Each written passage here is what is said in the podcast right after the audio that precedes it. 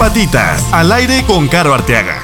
Hola canijos, ¿cómo están? Este es otro episodio de Patitas al aire con Caro Arteaga y yo soy Caro Arteaga, también conocida como Caro de Dog Trainer en Instagram para los que gusten seguirme, hay mucho contenido sobre perritos y las cosas bellas de la vida.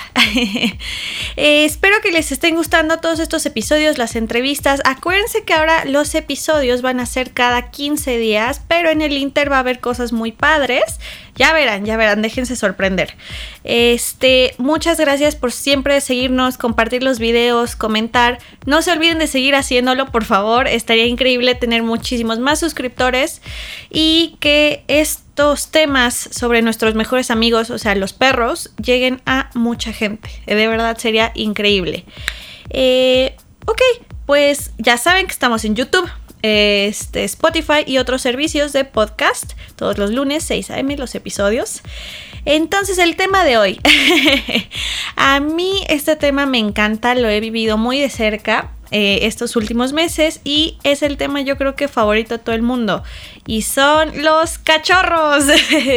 Los cachorros esas cositas peluditas tan hermosas pero que también pueden llegar a ser tu vida miserable. De verdad. Cuánta gente me llama llorando porque ya no aguanta sus cachorros entonces este episodio vamos a hablar sobre los cachorros. Eh, qué hacer para prepararnos para la llegada del cachorro qué hacer cuando ya está el cachorro con nosotros qué pedirle al entrenador qué, ver, eh, qué es lo que queremos entrenar, eh, hacer con ellos, cosas así. Es el momento perfecto para crear un cachorro. ¿Por qué? La gente no te pide tocarlo. Los parques de perros están cerrados. Creo que sí están cerrados. Creo que siguen cerrados pero bueno, depende ahora sí que de donde nos escuchen. Hay muchísima gente caminando a sus perros y tienes el tiempo para invertirlo en el entrenamiento, ya sea en sesiones online o presenciales, dependiendo de tu entrenador. Entonces, tenemos un cachorro nuevo. ¿Ahora qué? ya lo traje a casa, lo amo, pero ¿qué sigue, no? Primero, yo te recomiendo antes de, incluso antes de que llegue, hacer tu casa a prueba de cachorros. Por favor, si eres de las personas que deja sus zapatos tirados, mi papá, recoge tus zapatos. No le puedes echar la culpa al cachorro de hacer algo que tú permitiste. O sea, si el cachorro eh, masticó un cable, te rompió los zapatos, lo que sea, es porque tú se lo permitiste. Entonces, ¿la culpa de quién es? Tuya.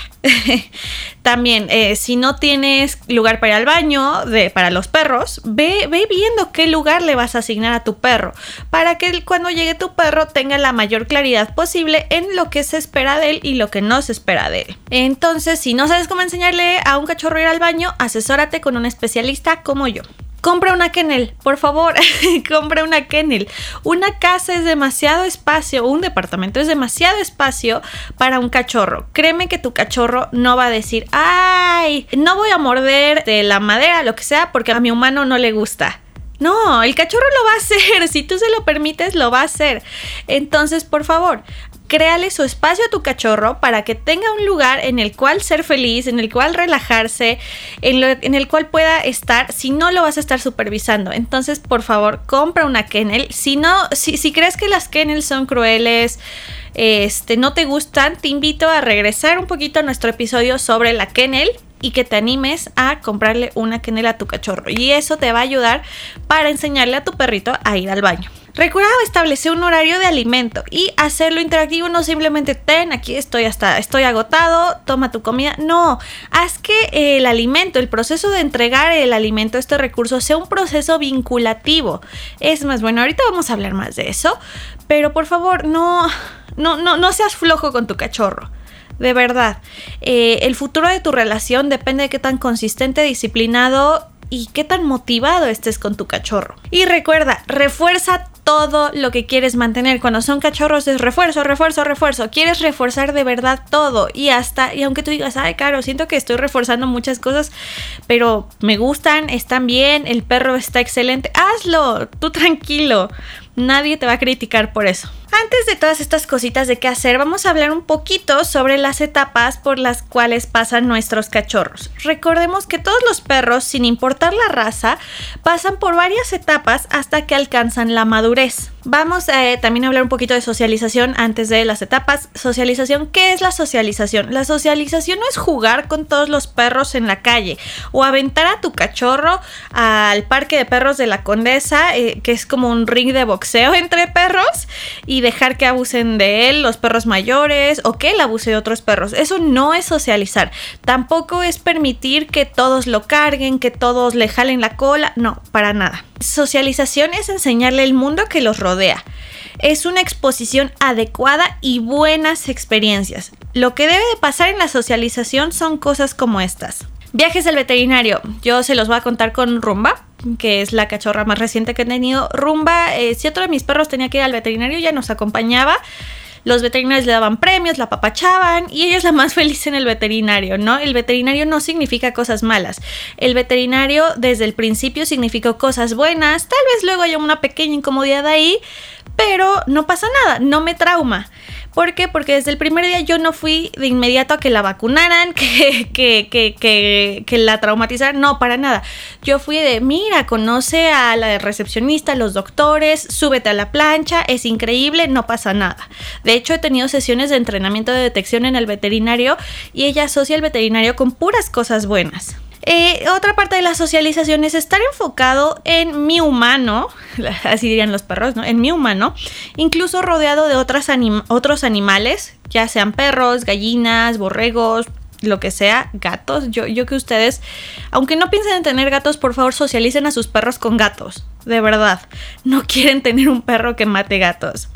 Este, y con humanos. Eh, cuando me refiero a esto, yo por ejemplo, yo no permito que todos los que quieran carguen a mi perro. Yo lo que hago es círculos de cachorros, bueno, socialización de cachorros en los que los humanos hacen un círculo, mi cachorro y yo estamos en medio y depende de lo que quiera trabajar con mi perro, este, los humanos pueden ser un distractor, distraerlo o dejar que vaya, salude, llamarlo de regreso, pero lo más interesante e importante siempre voy a hacer yo o la tarea que quiero que haga mi cachorro en ese momento. Entonces ya quedamos que como humanos debemos de ser lo más interesante para ellos y una figura de liderazgo y confianza. No queremos enseñarle a nuestro perro desde edad muy temprana en que no pueden confiar en nosotros y que nosotros somos impredecibles, que están inseguros con nosotros. No, queremos enseñarle que nosotros tomamos excelentes decisiones y que si ellos lo necesitan pueden recurrir a nosotros por ayuda adaptarse a ambientes nuevos, eso es lo más importante. Por favor, lleva a tu perro a tomar un café, lleva a tu perro a la plaza, llévalo a todas partes en donde pueda pasar. Recuerden que hay lugares en los que solo los perros de asistencia pueden pasar, entonces llevar a tu cachorro no es muy buena idea.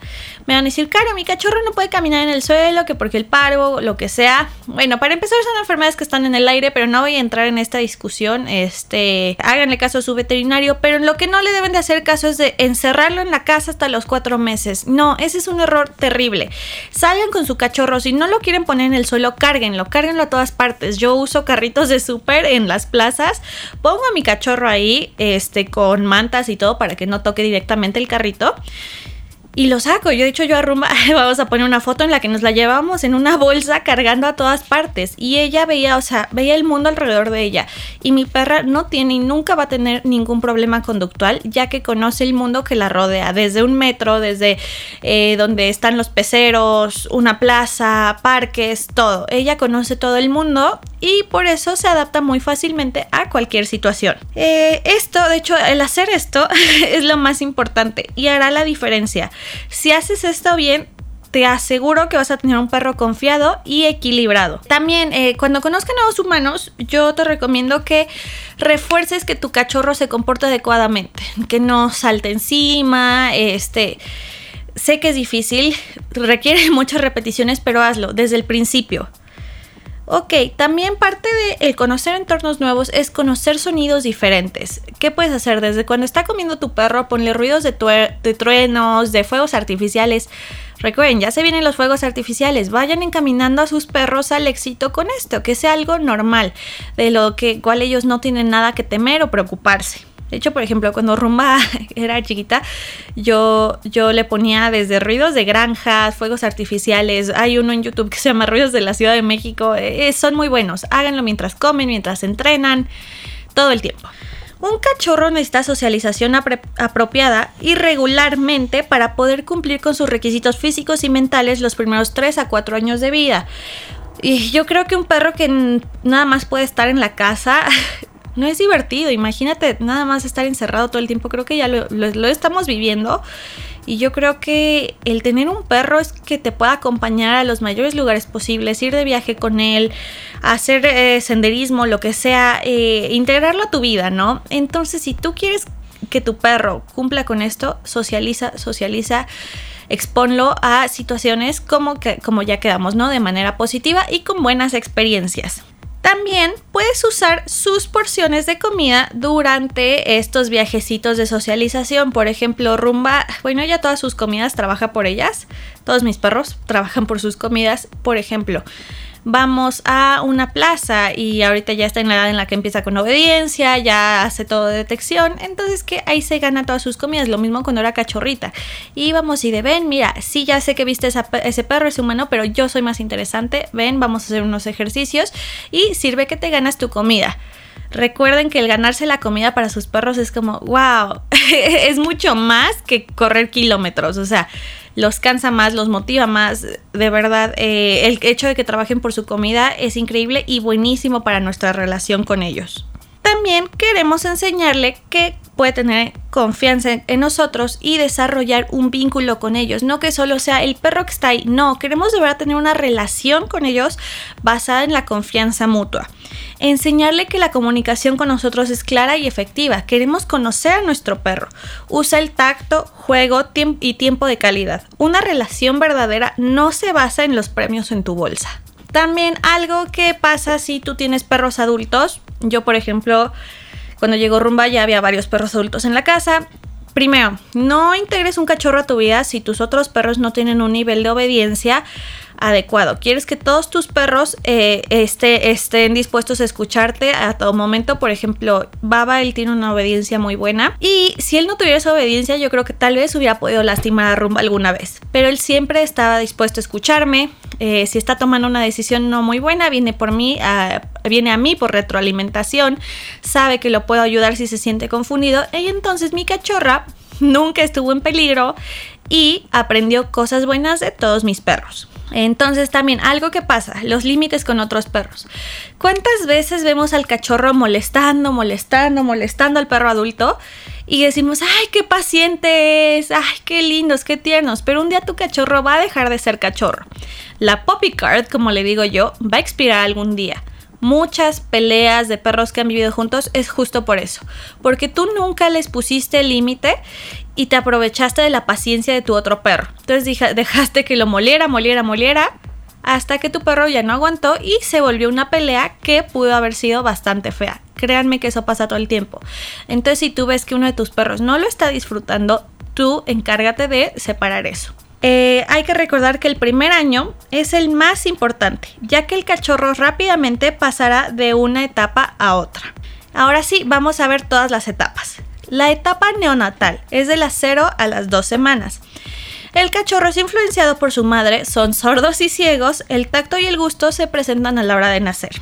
Después llega el periodo transicional, que es de las 2 a las 4 semanas. Es influenciado mayormente por su madre y hermanos.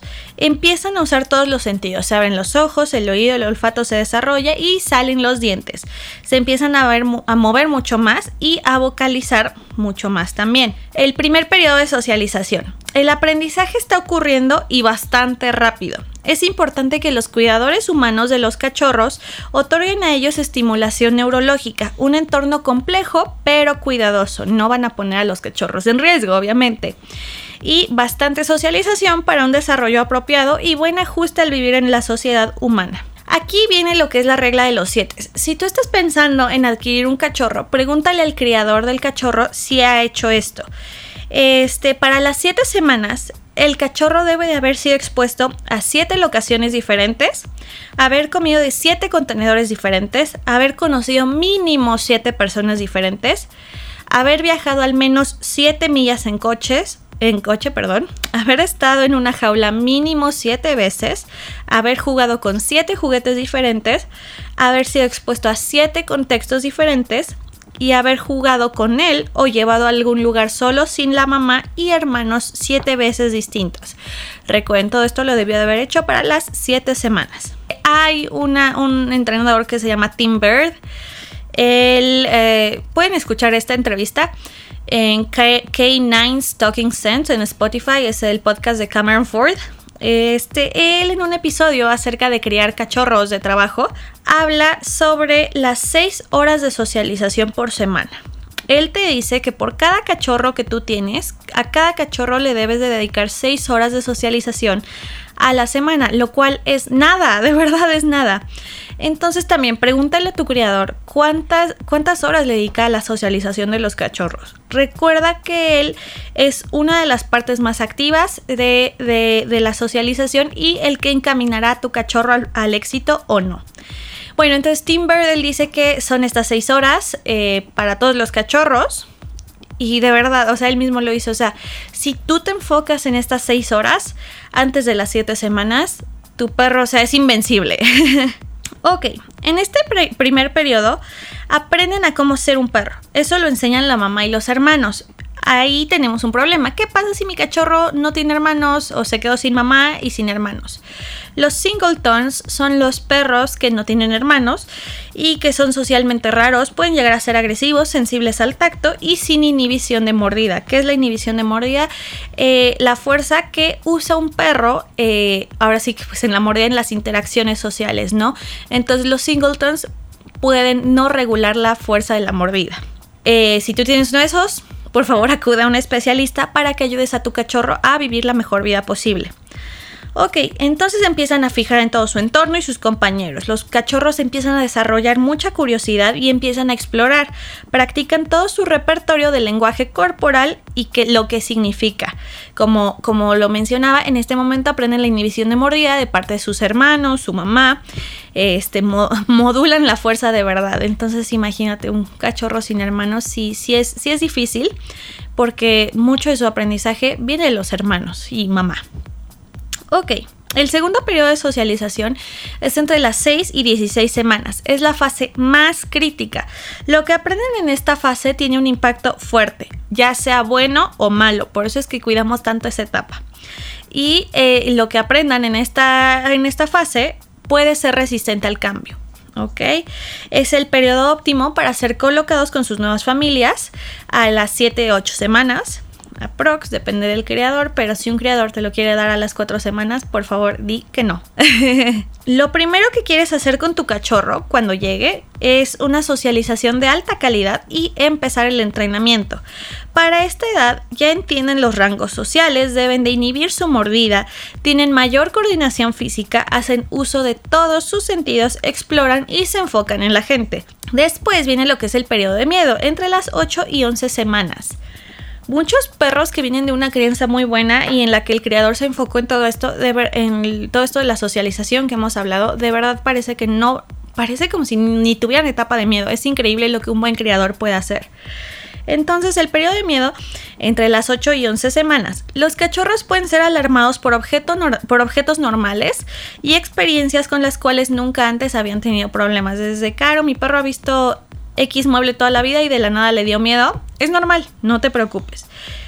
Yo lo que hago en los periodos de miedo es que en vez de hacer que mi perro se enfoque y a fuerzas interactúe con el objeto que le dio miedo, yo prefiero que lo deje. Entonces yo por eso le enseño a mis perros un deja, leave it, como le quieran decir.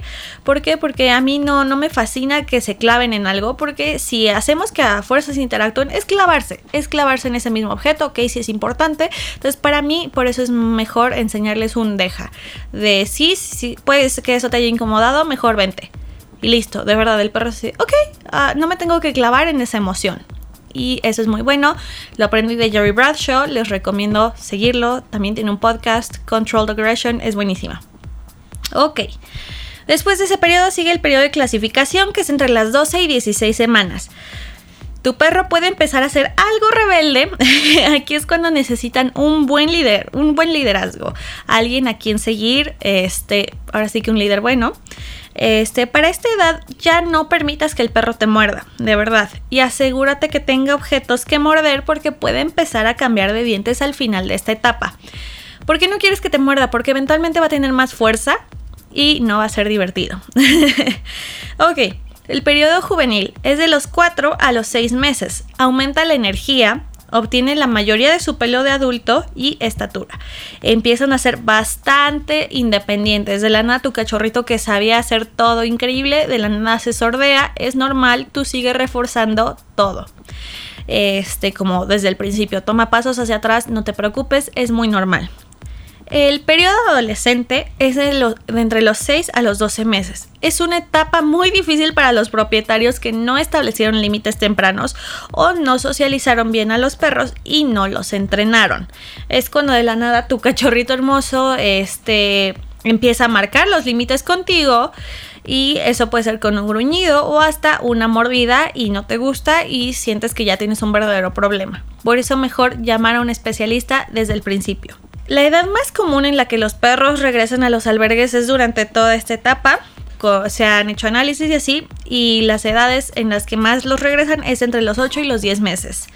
¿Por qué? Porque ya no son unos bebés, ya no son los cachorritos lindos que veíamos, ahora son unos adolescentes que ya huelen feo, así le digo yo a mí, a mi rumba, le digo, ya hueles feo. Es probable que en esta etapa haya un segundo periodo de miedo si no se presentó en la etapa juvenil. Por ejemplo, a Rumba le pasó que nunca demostró tener periodos de miedo hasta los, ¿qué? Siete meses.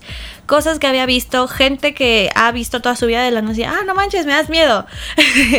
Pero como yo integré esto del deja, simplemente, no, ven acá, listo vámonos. No, no se clava en las personas, no se clava en lo que le dé miedo en ese momento. Simplemente, bueno, me dio miedo, eh, voy por mi mamá.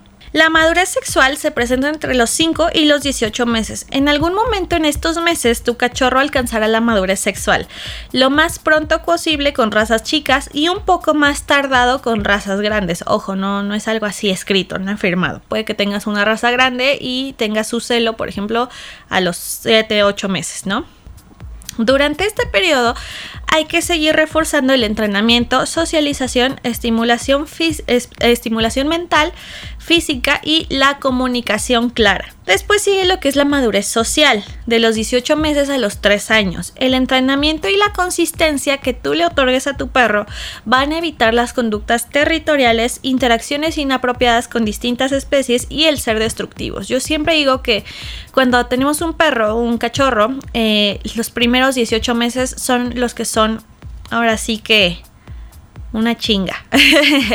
Son en los que quieres estar de verdad encima de tu perro, enseñando, eh, eh, enseñándole lo que es apropiado, lo que no es. Y ya que pasaron estos 18 meses, créeme que vas a vivir la vida más relajada del mundo junto a tu mejor amigo. Son 18 meses de mucho trabajo, disciplina por parte tuya, porque tu cachorro va a aprender lo que tú le enseñes, nadie más. Entonces, por favor, los primeros 18 meses de vida de tu perro, sí, estate ahí, sigue ahí eh, con, la misma disciplina de siempre, consistencia, motivación, todo. Sigue, sigue pensando que, que ese cachorrito se va a transformar en un perro increíble si tú sigues haciendo la chamba que te pidió tu entrenador. Los cachorros, esto también lo pueden consultar con un criador si están pensando en, comprar un perro. Este, hay unas pruebas, bueno, no son pruebas, ¿cómo, cómo lo digo? Son unas ejercicios, son unos ejercicios que se llama el Super Poppy o Biosensor. Fue desarrollado en los años 70 por los militares en Estados Unidos para mejorar el desarrollo de perros usados para propósitos militares. Son ejercicios tempranos de estimulación neurológica y pueden afectar para bien el desempeño del perro. Investigaciones revelaron que cinco ejercicios de estimulación hechos en los cachorros, como eh, ah, perdón, desde el tercer día hasta el día, número 16 influencian el crecimiento y desarrollo neurológico. Esos ejercicios son, número uno, estimulación tactilar. Agarran al cachorro con una mano, suavemente estimulan al cachorro como haciendo cosquillas entre sus dedos de cualquier pata usando un cotonete por 3 o 5 segundos. Dos es la cabeza erecta, así le digo yo. Usando dos manos, el cachorro es tomado de forma perpendicular del suelo hacia arriba. La cabeza queda directamente arriba de su cola. 3 o 5 segundos, nada más. Después es cabeza hacia abajo, 3 o 5 segundos. Después es boca arriba. Su espalda descansa en las palmas de nuestras manos. Su hocico ve al techo, 3 o 5 segundos también. Y por último, la estimulación térmica. Usan una toalla que estuvo en el refrigerador por 5 minutos. Lo colocas en la toalla con pies hacia abajo y puede moverse, no lo tienes que estar agarrando, ¿no? También son 3 a 5 segundos. Estos ejercicios eh, demuestran que los perros que han, eh, ahora sí que han pasado por estos, pueden manejar mejor el estrés. Este, se, se enfocan mejor, manejan mejor el estrés y pueden resolver más problemas que perros, cachorros que no han sido expuestos a este tipo de ejercicios. Otros ejercicios que cuando ya tienes a tu cachorro te recomiendo hacer son ejercicios de creación de confianza. Estos también eh, los aprendí de Jerry Bradshaw. Es simplemente poner muchos obstáculos en, ahora sí que en el cuarto, donde sea, donde, donde quieras. Yo los hacía, por ejemplo, en el jardín, luego en la sala. Siempre variaba el entorno, ¿no? Pones a tu cachorro de 8 semanas de un lado tú del otro. No usas comida ni nada, simplemente pura motivación de parte tuya y motivas a tu cachorro a cruzar los obstáculos y llegar hacia ti. Ya que llega hacia ti, lo apapachas, le haces toda la fiesta del mundo. Pero esto le enseña al perro que puede cruzar obstáculos, que tiene la confianza suficiente para hacerlo. Este, ahora sí que incrementa el nivel de confianza de manera increíble. Y para perros, ahora sí que esto es diseñado para perros de trabajo, pero yo digo que todos los perros deberían de hacerlo. Eh, yo creo que es importante fomentar la confianza en todos nuestros perros. Ok, entonces otras cosas que debería de aprender nuestro cachorro nuevo. Permitirse ser manipulado. ¿Por qué los veterinarios en Estados Unidos ya no permiten que los dueños manipulen a sus perros en el, para consultas médicas porque no confían en ellos, de verdad. Entonces tú eh, enséñale a tu perro a que permita ser manipulado por ti para que le hagas la vida más fácil a tu veterinario y a tu perro. Que esas situaciones que pueden ser increíblemente estresantes para muchos, para tu perro sean lo más fácil del mundo y para ti. Entonces también caminar con correa, inícialo desde chiquito. De verdad, no quieres que luego un monstruo de 40 kilos te esté jalando por la calle. Así que hazlo lo más positivo posible desde chiquito para evitarte frustraciones en un futuro. Venir al llamado. De verdad, en el venir al llamado nunca puedes hacer demasiados ejercicios de venir al llamado. O sea, hazlo desde el día uno. Yo eh, a Rumba no le enseñé nada de obediencia cuando era chiquitina hasta ahora. ¿Por qué? Porque es un perro de detección. Pero algo que enseñé fue un venir al llamado sólido. Mi perra tiene 7 meses, bueno, de hecho hoy está cumpliendo 8. Felicidades a mi rumbichi. Este, ella tiene un venir al llamado tan sólido que a los 8 meses puede correr, caminar en el bosque. Yo la llamo y está aquí. o sea, a, los segundos, ¿no?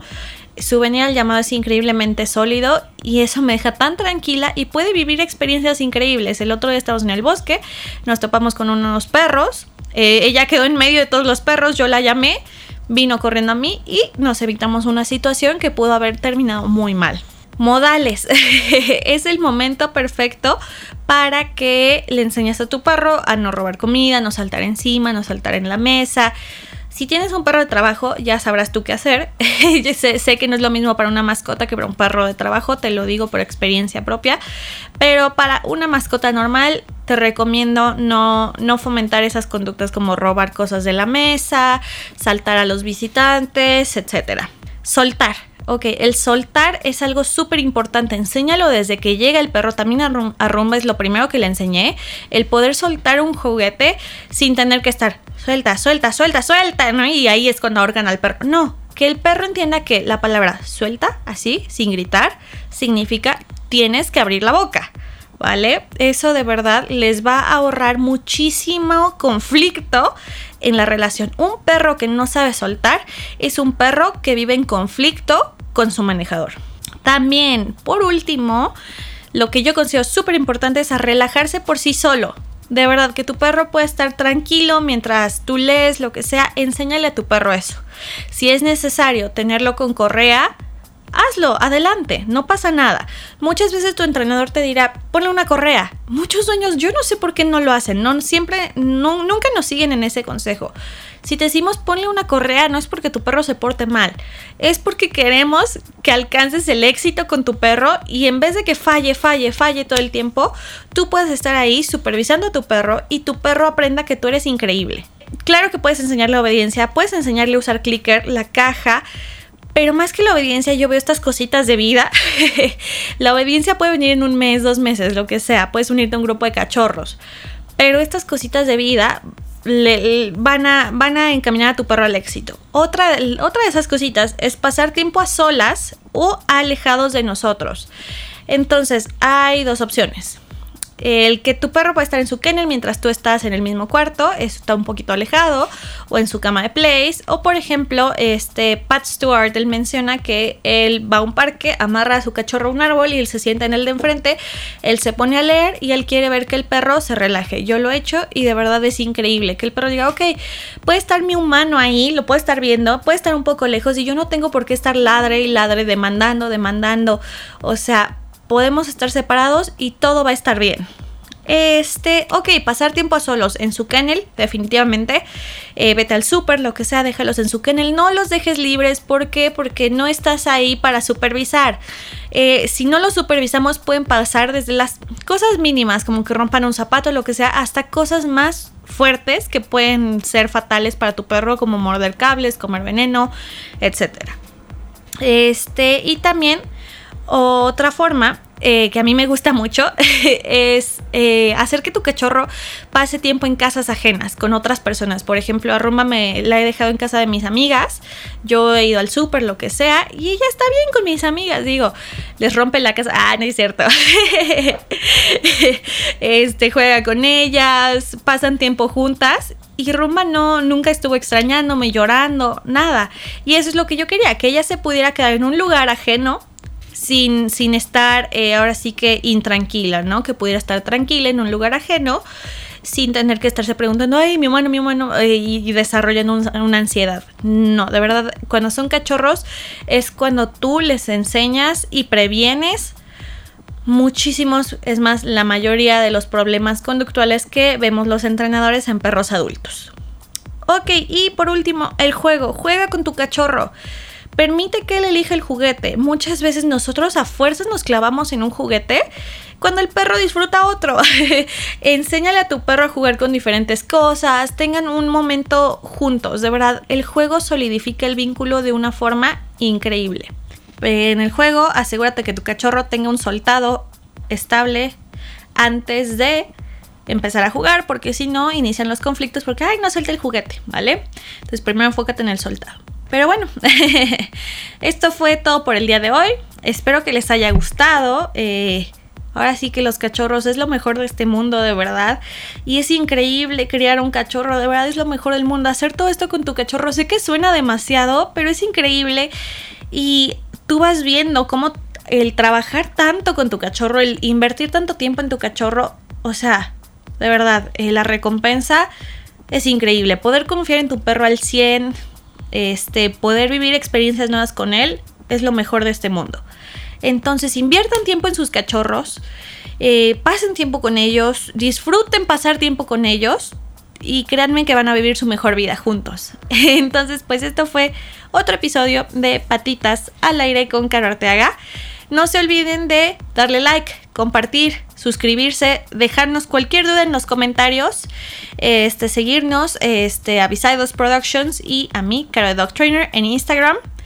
Eh, y pues sigan aquí, esperen más videos, espero que de verdad les vayan a gustar, yo sé que sí, y empiecen a vivir su mejor vida con sus perros, ¿vale? Recuerden que estamos aquí en YouTube y Spotify y otros servicios de podcast. Compártanos fotos de sus cachorros o de sus perros adultos cuando eran cachorros y las pondremos en nuestras stories. Entonces esto es todo y felices entrenamientos. Bye. Este es un podcast de Visaydos Productions.